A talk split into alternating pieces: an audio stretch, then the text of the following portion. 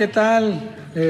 saludan los pastores Rodolfo y Chuyita Verdugo, acá desde Álamo Bonito, eh, felicitando a la Iglesia Grupo Unidad por estos primeros 40 años de aniversario. Estamos contentos, agradecidos con Dios por ser parte de esta iglesia amada y en la cual nos da un privilegio servir y ser parte junto con ustedes.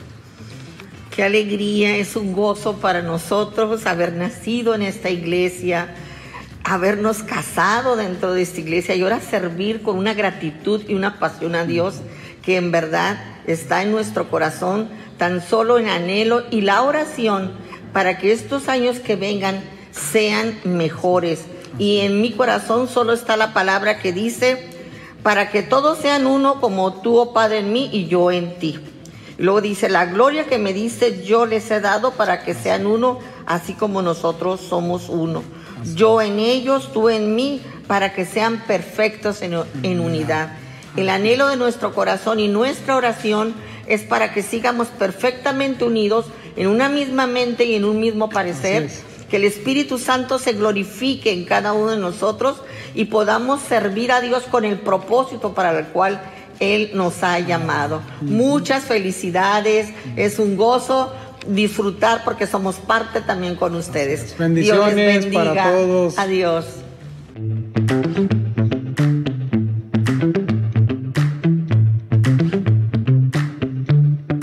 En inglés, hay una frase con la que las grandes empresas y marcas describen la tendencia de los consumidores por buscar lo vintage, lo retro, lo orgánico. Back to basics. Parece que todos experimentamos una curiosa sed por el origen, por lo básico. Pero ¿qué es lo básico? Somos habitantes de un planeta, de un país, de una casa. La palabra habitante se describe como seres que se ubican en un espacio en el que viven. La vida es también una construcción en proceso, la cual vamos construyendo todos los días con nuestras decisiones y acciones.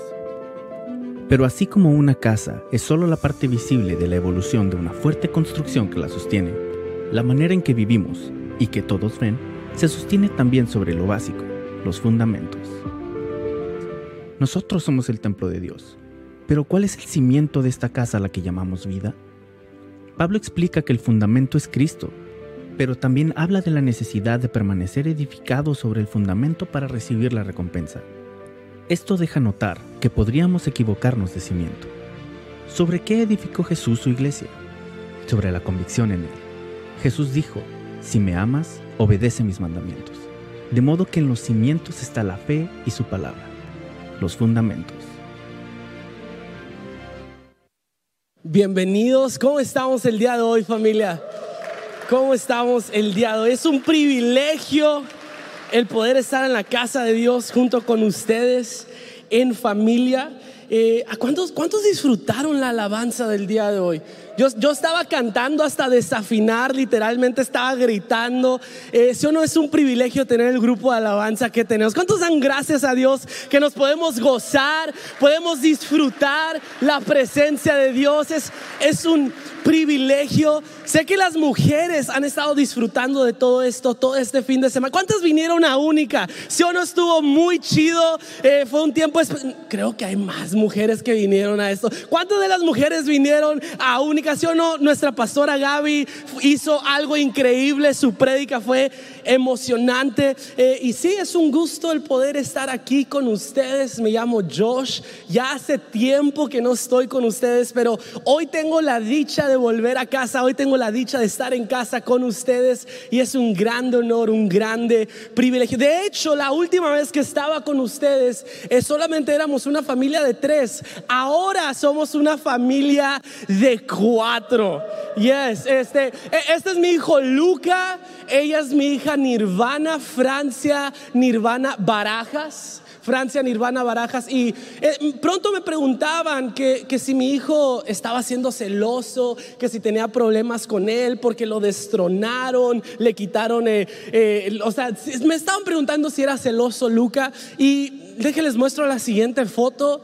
Claro que no es celoso. Él ama a su hermana, él besa a su hermana, la toca, la de pronto le tienes que decir, Luca, tranquilo, suelta a tu hermana. Me toca a mí, ¿no? Este, nunca he tenido la necesidad de comprar una pistola, una escopeta, un cuchillo, una navaja. Ahora tengo la necesidad.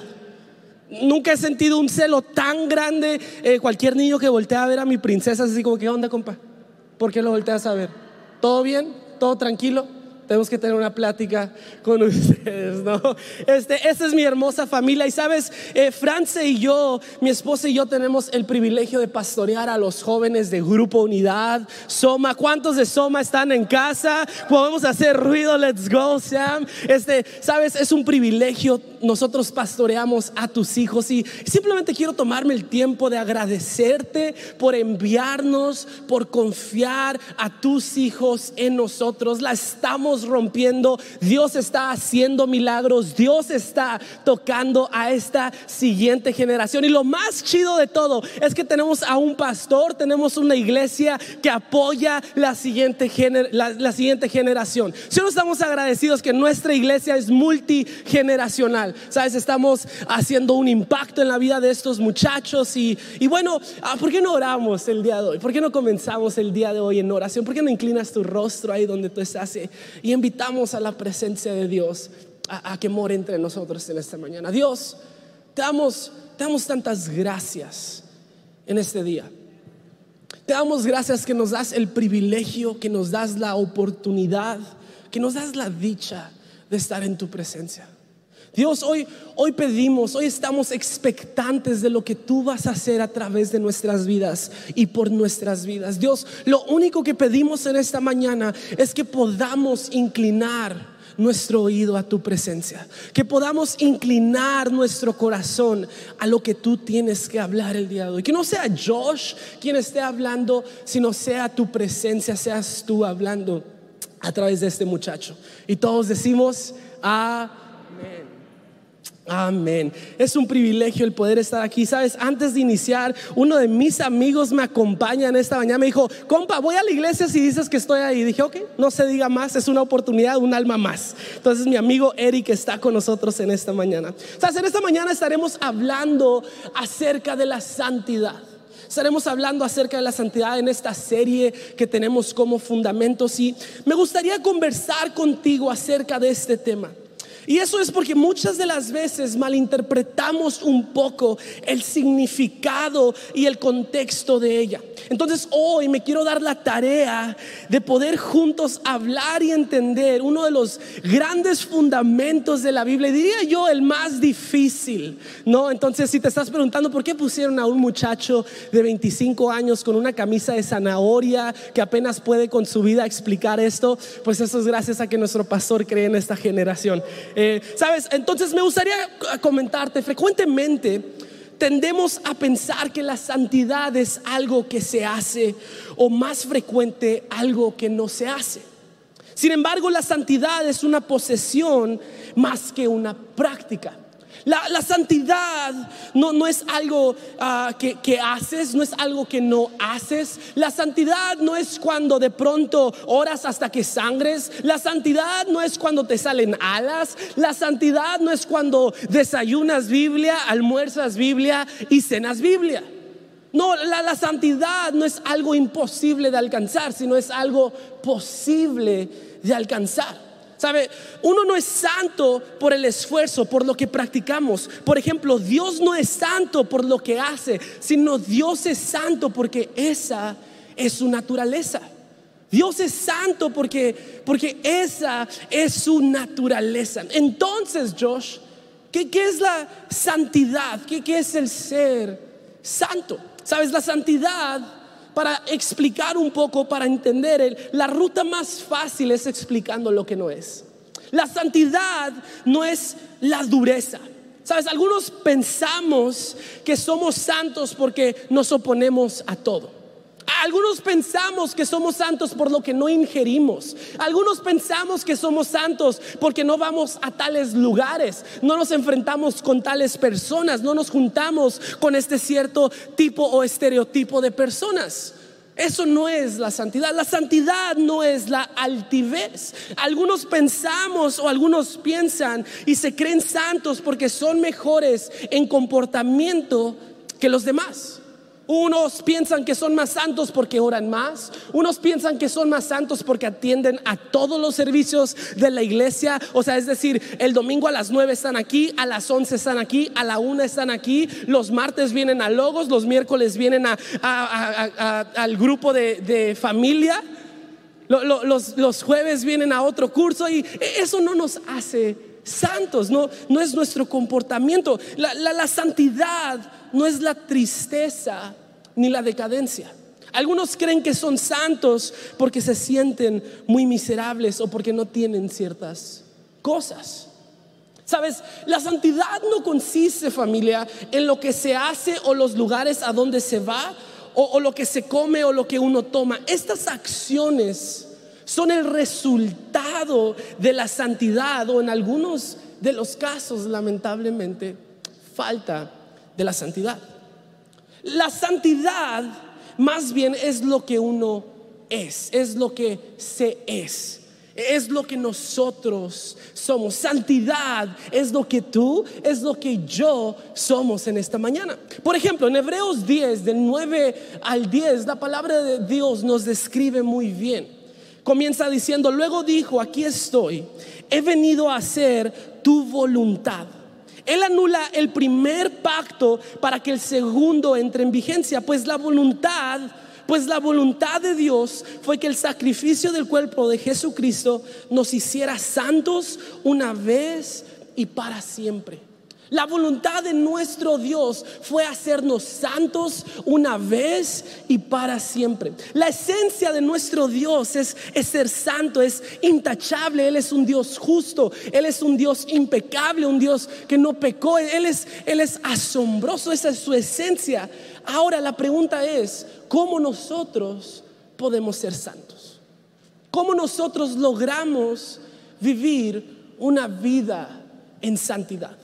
¿Sabes algo de lo que me he dado cuenta y algo de lo que entiendo el día de hoy? Que la única manera que un hombre pecador como yo, que un hombre pecaminoso puede ser santo, solamente es experimentando personalmente a Dios, quien es el santo que nos hace santos al estar próximos con Él. La única manera que nosotros podremos lograr vivir una vida en santidad es estando en una relación con Él una constante relación. Primera de Pedro del 1 al 2, la palabra de Dios nos explica y nos menciona. Dios Padre los conocía y los eligió desde hace mucho tiempo. Y su espíritu lo ha hecho, los ha hecho santos. Como resultado, ustedes lo obedecieron y fueron limpiados por la sangre de Jesucristo. Si o no, eso nos da bastante alivio. Que nosotros somos santos por consecuencia del sacrificio que Dios hizo hace más de dos mil años. Sabes, nosotros somos santificados por medio de la sangre de Cristo, es decir, no es por lo que uno practica o lo que uno hace o lo que uno no hace, sino solo es por medio de la sangre de Jesucristo, la cual pagó nuestros pecados, nos redimió y nos entregó una vida eterna. Entonces, ¿qué es lo que estás tratando de explicar en esta mañana, Josh? ¿Qué, es lo que estamos tratando de entender? El concepto de la santidad solo se obtiene, solo se es cuando uno está próximo, cuando uno está en constante relación con Dios. Incluso todos, si no es que muchos, hemos escuchado esta frase. Dime con quién te juntas, te diré quién eres. ¿Han escuchado esa frase de mamá, de papá? Eh, creo que es una de las frases las cuales yo voy a usar por el resto de mi vida. Dime con quién te juntas, te diré quién eres. El concepto de esto es de que uno entiende y uno sabe cuando una persona está en una relación. ¿Sí o no? Nos damos cuenta por la proximidad que hay entre A y hay entre B. Nos damos cuenta que estas personas están en una relación de, la misma manera. Nosotros nos damos cuenta cuando estamos en una relación con Dios. Es por eso que muchos tratan de explicar que la santidad es una consecuencia de prácticas. No, la santidad es la consecuencia de la relación que tú tienes con Dios. Eso es lo que es vivir una vida en santidad, vivir una vida en comunión, en relación con nuestro Dios. Sabes, mientras conversaba con nuestro pastor Juan, eh, en la semana estábamos, bueno, estaba, mejor dicho, estaba batallando con el tema. Estaba diciendo, eh, pastor, estoy, estoy batallando, estoy un poco nervioso, no la quiero regar, no quiero tirar la bola. Y, Juan, doy gracias a Dios por nuestro pastor, porque dentro de la plática que estábamos teniendo, él me estaba animando, me estaba diciendo, Josh, yo creo en ti, yo sé que tienes la voz correcta para este mensaje, tú dale, tú estudia, aquí estoy si necesitas apoyo. Y dije, bueno, si me está animando mi pastor, dije, le voy a echar las mejores de las ganas posibles. Entonces me puse a investigar un poco más acerca de lo que viene siendo la palabra santa y dije, bueno, pues si el inglés lo sé muy bien, ¿por qué no investigar en inglés? Me di cuenta que la palabra santa se dice holy. Y el plural, plural se dice holiness, que proviene del verbo de wholeness. O sea, más decir, o es decir, perdón, significa plenitud. Significa plenitud. Si estamos en una constante búsqueda de vivir una vida en santidad, de la misma manera estamos en búsqueda de vivir una vida plena. Familia, la única manera de encontrar santidad, plenitud en esta vida solamente es en la presencia de Dios, en una relación con nuestro Dios. Incluso nos menciona el propósito del Dios a quien servimos en Juan 10:10. 10. La palabra de Dios dice, mi propósito es darles una vida plena y abundante. Es darnos una vida en santidad, es darnos una vida plena y abundante. Darnos una vida plena. Hebreos 10, 14, dentro del mismo versículo base, nos explica que pues mediante esa única ofrenda, hablando de aquel sacrificio que se hizo en aquella cruz, Él perfeccionó para siempre a los que está haciendo santo. Él perfeccionó para siempre a los que está haciendo santo. Aquí en Hebreos 10:14 nos menciona que la santidad no es un estado, sino es una progresión con el Señor. La santidad no solamente es una posición o una relación con Dios, sino también es una progresión con nuestro Dios. Dios anhela que podamos progresar en relación con Él, que podamos ser una mejor versión de nosotros mismos. Ese es el anhelo de nuestro Dios para nuestras vidas, es vivir una vida plena, una vida entera, una vida que puedas decir, antes era así, pero gracias a que Dios murió por mí, ahora soy el hombre íntegro, ahora soy el ejemplo para mis hijos, ahora soy un hombre que respeta a su esposa. La palabra santidad también es una progresión con nuestro Dios. El vivir una vida santa es vivir una vida progresiva, es decir, es vivir una vida en constante mejora. Vivir una vida en una constante mejora. Sabes, al vivir una vida en santidad es dejar que el Espíritu de Dios obre en nosotros. Es decir, Dios obra en mí. Sabes, Dios nos llama a vivir en santidad. La santidad, más que una posición, más que una relación, también es un llamado. En primera de Pedro 1 del 15 al 16, la palabra de Dios nos lo explica de esta manera, nos dice, "Pero ahora sean santos en todo lo que hagan, tal como Dios quien los eligió es santo." Pues las escrituras dicen, "Sean santos porque yo soy santo." Ahora entendiendo lo que es la santidad, podemos entender el llamado de vivir en santidad. Aquí nos está invitando a examinar nuestro corazón, nuestra vida, nuestras acciones y hechos. Y en realidad, para ser muy real contigo, hoy puedo decir que hay muchos aspectos de mi vida que necesito mejorar. Hay bastantes aspectos en mi vida personal, en mi vida espiritual, en quién soy yo como hombre, que Dios necesita hacer su obra, que el Espíritu Santo necesita hacer su obra en mí. Entonces mi pregunta para ti en esta mañana es, ¿en dónde podemos progresar tú y yo en este día?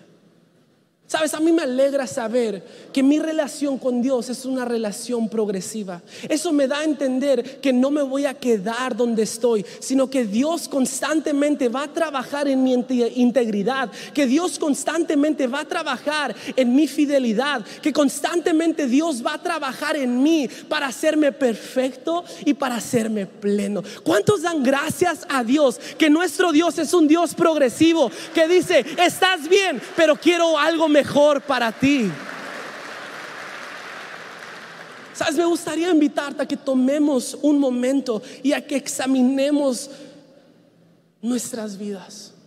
Que podamos ver a dónde se dirige el rumbo de nuestras vidas. Porque siendo sincero, podemos mejorar en nuestra actitud. Puede ser que puedes mejorar en el cómo hablas, puedes mejorar en tu corazón, puedes mejorar en tus relaciones, incluso hombres podemos mejorar en nuestra integridad. Porque vaya, hace tanta falta hombres íntegros en esta generación que estamos viviendo. Me gustaría invitarte a que el Espíritu de Dios obre en nosotros, porque la clase del fruto que el Espíritu Santo ofrece, la palabra de Dios nos menciona, es amor, es alegría, es paz, es paciencia. Yo necesito tanta paciencia ahora con dos chamacos. Dios guarde la hora. Nos da gentileza, nos da bondad, nos da fidelidad, humildad y más importante, nos da control propio. Nos da control. Esa es la clase del fruto que el Espíritu nos ofrece y nos da. Sabes, el vivir una vida santa es atraer el favor de Dios sobre tu vida. Una de las consecuencias del vivir la vida santa es atraer el favor de Dios sobre de nosotros. Una de las maneras las cuales podemos entender o traducir el vivir en santidad es el vivir siendo justos. Ahora entendiendo que el ser justo es sinónimo de ser santo, el ser un hombre justo es vivir en la rectitud de la palabra, basándonos en lo que la palabra de Dios dice y no lo que nosotros creemos que dice. Vivir en santidad, vivir en justicia, es basándonos en lo que la palabra de Dios menciona y no lo que un pastor menciona. Es basándonos en la verdad de Dios. Sabes, un justo es aquella persona que fue justificada por Dios. Es decir, es aquella persona que recibió un perdón inmerecible en aquella cruz y es una persona que está en relación con Dios. Ahora recordemos familia que nosotros solamente podemos ser santos si estamos en una constante relación con Dios. Sabes, yo tengo la dicha de poder llamar a nuestra pastora María Luisa tía. Tía María Luisa, tengo el honor, el privilegio de llamarla tía. Y, y si conoces, si tú conoces a, a María Luisa, conoces que, huele rico, que huele hermoso. O sea, tú te das cuenta cuando María Luisa vino al servicio.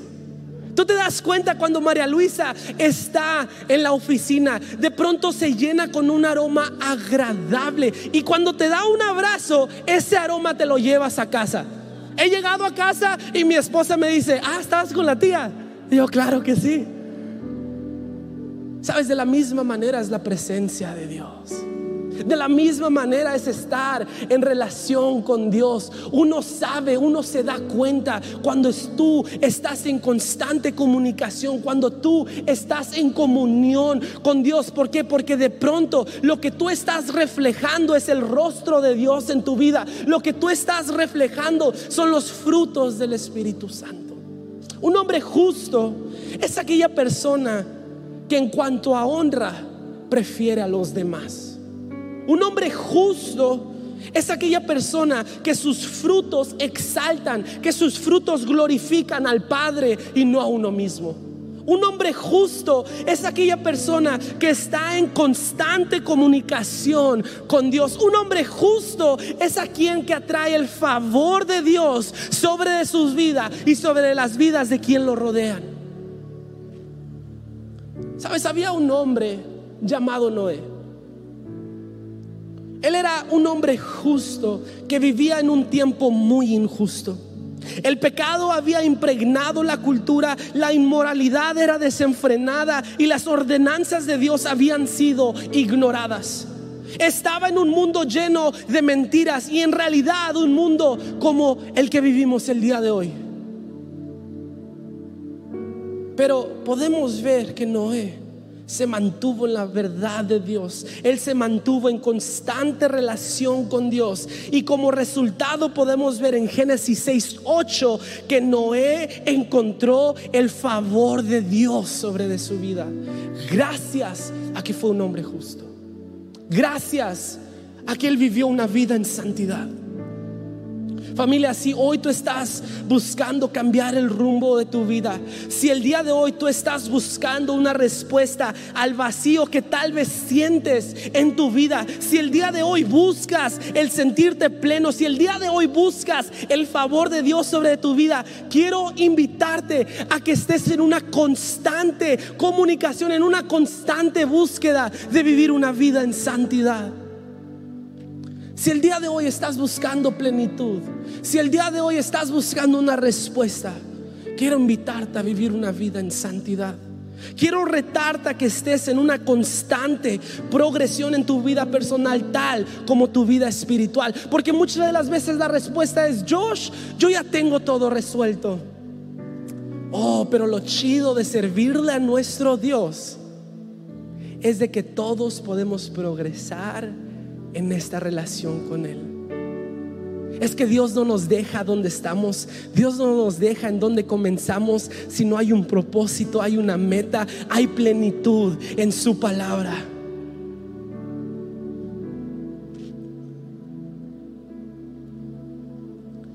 Recuerda que nosotros estamos siendo santificados gracias a aquel sacrificio que Él hizo hace más de dos mil años en aquella cruz. Gracias a ello hoy tendemos la razón de decir que vivimos una vida en santidad. Siempre buscando el mejorar, el progresar y entendiendo que Dios quiere que seamos la mejor versión de nosotros mismos. Sabes, Noé no solamente fue un hombre justo, no solamente encontró el favor de Dios en su vida, sino en mi opinión, sus acciones y sus decisiones de vivir una vida en santidad trascendió a su descendencia y a otras generaciones. Gracias a las acciones, gracias a la santidad, gracias a la decisión de Noé de decir, yo voy a vivir una vida en santidad. Su familia encontró gracia ante los ojos de Dios. Gracias a la acciones, a la santidad de Noé. Su, su descendencia fue bendecida. Gracias a las acciones de Noé, Dios hizo un pacto con nuestra humanidad. ¿Sabes qué me invita a mí a hacer esto? Me invita a tomar una acción y una decisión de decir, mi casa y yo serviremos al Señor. ¿Por qué? Porque si yo vivo una vida en santidad, eso quiere decir que mis hijos, los hijos de mis hijos, van a poder ver la gracia, van a poder ver el favor de Dios sobre de sus vidas. Porque es una progresión con Dios. Así que familia, si tal vez hoy tú tenías un concepto de decir, yo nunca podré ser santo no conoces mi pasado. No conoces lo que ha salido de esta boca. No sabes con quién me he metido. Familia, hoy quiero dejarte saber que nosotros fuimos comprados por aquella sangre que redimió nuestros pecados y nos entregó una vida eterna. Y el propósito de Dios fue hacernos santos, fue santificarnos en el proceso. Así que tu pasado, tus errores, tu situación puede cambiar el día de hoy. Sabes, me gustaría contarte acerca de una persona la cual vivió sin pecado la cual su vida fue perfecta, quien dio su vida por nosotros al morir en aquella cruz tan icónica quien conquistó a la muerte y resucitó al tercer día para darnos libertad. Este hombre quien tomó nuestras iniquidades, quien tomó nuestro pecado, quien tomó nuestros errores, nuestra pobreza, para que todos fuéramos libres, quien dejó su soberanía, quien dejó su trono, quien dejó lo que él era y vino para darnos libertad, no solamente a un grupo de personas, sino a todo aquel quien quiera recibir su perdón quiero contarte acerca de este hombre. Si ahorita tú necesitas que Jesús te dé libertad, si ahorita lo que tú necesitas más que nada en este mundo es que este hombre llamado Jesús, que ahora conocemos como Dios, quien dio su vida en tu lugar para comprar tu libertad, para comprar tu perdón y cambiar tu vida para siempre, quiero invitarte a que tú puedas cruzar esa línea de fe. Sabes, hay un intercambio que Dios quiere que suceda en esta mañana. Él quiere que tú vengas ante Él y le digas, Dios, te entrego mi vida para Él, dar, para él darte libertad, para Él darte perdón y una vida eterna. Me gustaría que inclinaras tu rostro. Sabes, si esa persona eres tú en esta mañana y dices, yo quiero, yo quiero ser libre. Lo que hoy más necesito es ser santificado por la presencia de mi Dios. Hay una oración, hay una frase, es más que me gustaría que repitieras conmigo. Es una frase muy corta, es una frase muy sencilla, pero es el inicio de una conversación que va a cambiar tu vida. Y esa frase es, ¿por qué no lo repetimos todos? Jesús entra en mi vida. ¿Por qué lo repetimos más fuerte? Jesús entra en mi vida. ¿Sabes? Si esa persona eres tú, quien acaba de hacer esta oración por primera vez y verdaderamente crees que este intercambio sucedió, me gustaría que ahí en donde tú estás levantes tu mano, me gustaría darte la bienvenida a esta familia. Si esa persona fuiste tú, hiciste esta oración por primera vez, aquí hay una persona, hay alguien más que nos acompaña, quien hizo esa oración.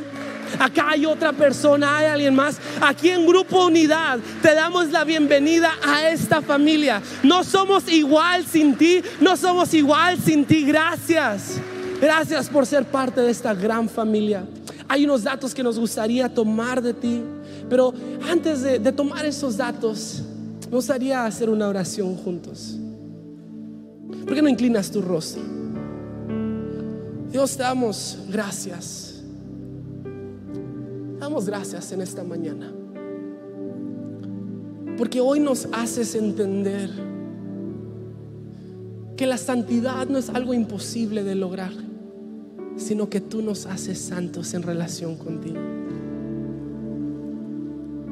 Dios te damos gracias que nos llamas a vivir en santidad. Y lo que hoy queremos hacer, Dios, es tomar ese llamado y vivir nuestras vidas en relación contigo, en progresión contigo. Permítenos examinar lo más profundo de nuestro corazón y ver en donde tu espíritu puede trabajar en mí. En el nombre de Jesús, todo grupo unidad, toda esta familia dice, ah, ¿por qué no le damos la bienvenida a nuestro pastor? Un fuerte aplauso, Pastor Juan.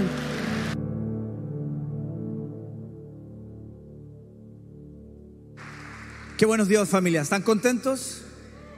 ¿Cuántos han sido animados esta mañana? ¿Cuántos han sido animados con esta palabra? Que como decía Josh, no es su palabra, es lo que Dios dice en nuestro corazón. Dios nos está animando. Ahorita yo lo escuché, es segunda vez que lo escucho. Sí, ya, ya me aventé la primera también. Pero el Señor me ha hecho reflexionar esta mañana en muchas cosas. En mi caminar. ¿Cuántas veces nosotros andamos y caminamos una vida cristiana, esforzándonos por parecer cristianos, por hacernos o hacer creer a la gente que somos cristianos. ¿Cuántas veces nosotros dirigimos nuestras familias en nuestras fuerzas, queriendo o pareciendo que somos una familia que nos amamos y mostrando la, familia, la, Biblia dice que andemos en santidad. ¿Cómo andamos en santidad? Con una constante relación con Dios. El Señor nos ha justificado por medio de su sangre. Caminemos. Y este fin de semana, las mujeres que escucharon e, este tiempo, también nos hablaba en Ageo. Dice el Señor de los ejércitos celestiales. Te dice esta mañana también hoy. Si tú viviste cosas buenas antes, el Señor tiene cosas mejores todavía para tu vida. ¿Cómo? Caminando y buscando andar en la presencia de Dios y en una relación constante con Él. Qué, qué impresionante la palabra de Dios. Yo no dejo de sorprenderme también, todo, toda, toda la palabra de Dios está tan unida, tan perfectamente unida y que nos anima y nos alienta. Así que familia, gracias a Dios, si tú hiciste esta oración, dice la Biblia que somos salvos cuando reconocemos y hablamos con nuestra boca, decimos que Jesucristo es el Señor y que Dios lo levantó de los muertos, creemos en nuestro corazón, seremos salvos. Si tú hiciste esta oración, si hiciste esta oración en internet, por favor pon acepto. Nada más nosotros nos ponemos en contacto contigo, queremos enviarte un material y sobre todo hacer familia. Dios nos ha puesto en una familia aquí, queremos crecer juntos.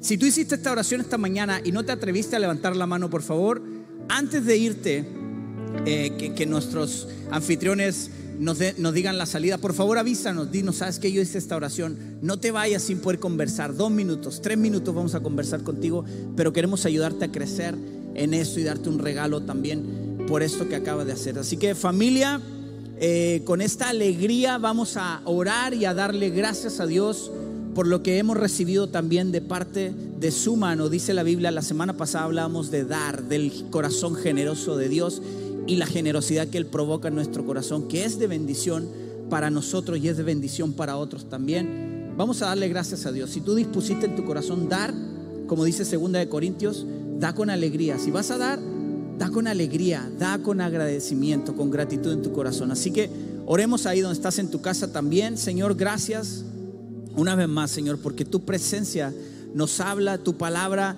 nos habla a través de tu Espíritu Santo. Dios nos revela, nos anima, nos bendice Dios. Y esta mañana nosotros queremos devolver parte de lo que tú nos has dado a través de estos diezmos, estas ofrendas, esto que hemos dedicado en nuestro corazón, entregar y así, como dice tu palabra también, reconocerte y temerte por siempre a través de hacerlo, Señor. Queremos reconocerte siempre.